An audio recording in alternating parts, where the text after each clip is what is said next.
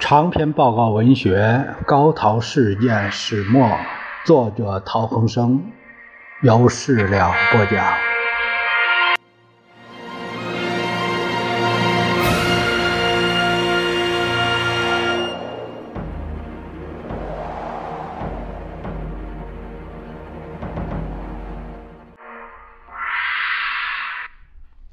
我们看陶恒生先生的著者后记二，他是这样写的：我于一九五九年远赴南洋，在吉隆坡马来亚工矿公司水泥厂工作。自香港辗转得到姐姐北京地址，曾寄去一信，没有回音。一九六三年应聘至怡保大使水泥公司任厂长，乘赴欧洲考察之便，再取一信。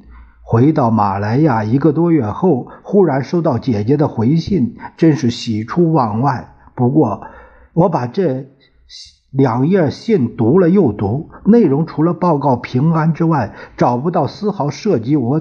姐弟共同往事的字句，信末还劝我早日回祖国为人民服务。是他写信有人受益，还是怕通不过严格的邮检呢？不得而知。我怕他惹上麻烦，回一信后便不敢再与他联络了。一九七五年。母亲逝世。一九七八年八月，姐姐去世的噩耗传到香港，我们瞒着父亲。九月，父亲还是知道了。他写了一首诗：“哭琴儿，念燕儿，生离三十年，死别复茫然。”北地哀鸿在，何当到海边？秦宣儿病逝北平，进士得确喜，所遗男儿二，女儿一。小女燕儿既失学，又丧母，何以为生？连念之余。口战如忧，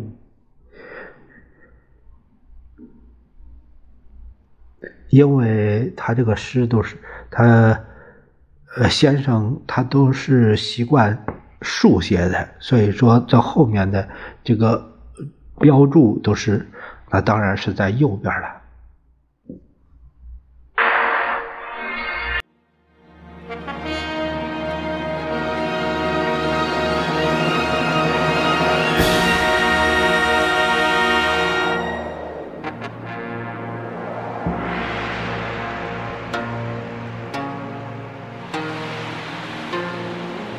滚滚长江东逝水，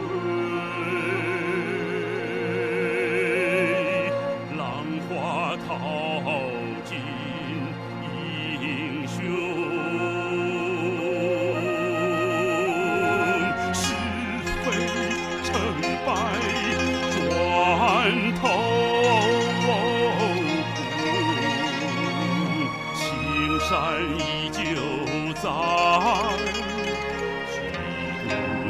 一样